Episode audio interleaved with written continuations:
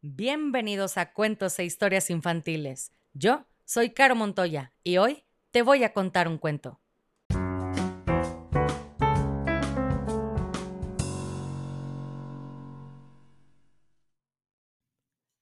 ¿Quién es mi niña hermosa? ¿Quién es mi niña valiente? ¿Quién es mi niña fuerte? ¿Quién es mi niña inteligente? ¿Quién es mi pedacito de cielo? ¿Quién es mi corazón? ¿Quién es mi amorcito? ¿Quién es mi chirriscurris? Eres tú, Natalia Camila, y te dedicamos este cuento de parte de tus papás que te aman muchísimo y están muy contentos porque hoy cumples siete años. Deseamos que tu vida esté llena de felicidad. Mami y papi están muy orgullosos de ti. ¡Feliz cumpleaños! Y el cuento de cumpleaños del día de hoy se llama Rumpelstiltskin, un cuento de los hermanos Grimm. Y dice así. Cuentan que en un tiempo muy lejano el rey decidió pasear por sus dominios, que incluían una pequeña aldea en la que vivía un molinero junto con su bella hija. Al interesarse el rey por ella, el molinero mintió para darse importancia Además de bonita, es capaz de convertir la paja en oro hilándola con una rueca. El rey, francamente contento con dicha cualidad de la muchacha, no lo dudó un instante y la llevó con él al palacio. Una vez en el castillo, el rey ordenó que condujesen a la hija del molinero a una habitación repleta de paja, donde había también una rueca. Tienes hasta el alba para demostrarme que tu padre decía la verdad y convertir esta paja en oro. De lo contrario, serás desterrada. La pobre niña lloró desconsolada, pero he aquí que apareció un estrafalario enano que le ofreció hilar la paja en oro a cambio de su collar.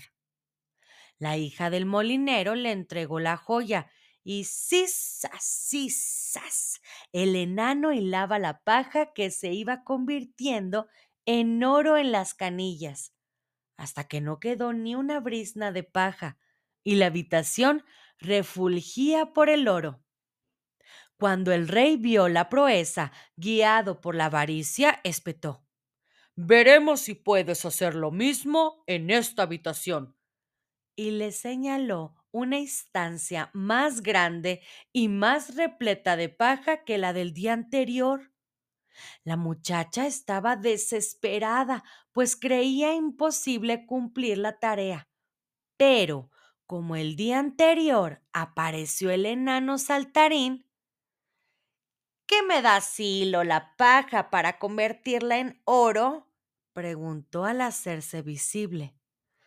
Solo tengo esta sortija, dijo la doncella tendiéndole el anillo.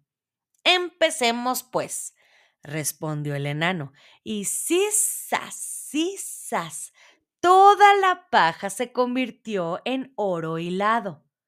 Pero la codicia del rey no tenía fin, y cuando comprobó que se habían cumplido sus órdenes, anunció Repetirás la hazaña una vez más. Si lo consigues, te haré mi esposa. Pues pensaba que, a pesar de ser hija de un molinero, nunca encontraría una mujer con dote mejor. Una noche más lloró la muchacha y de nuevo apareció el grotesco enano. ¿Qué me darás a cambio de solucionar tu problema? preguntó saltando a la chica. No tengo más joyas que ofrecerte, y pensando que esta vez estaba perdida, gimió desconsolada. Bien, en ese caso me darás a tu primer hijo, demandó el enanillo. Aceptó la muchacha. ¿Quién sabe cómo irán las cosas en el futuro? dijo para sus adentros. Y como ya había ocurrido antes, la paja se iba convirtiendo en oro a medida que el extraño ser la hilaba.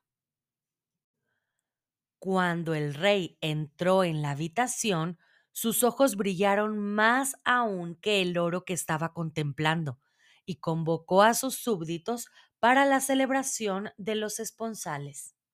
Vivieron ambos felices y al cabo de un año tuvieron un precioso retoño.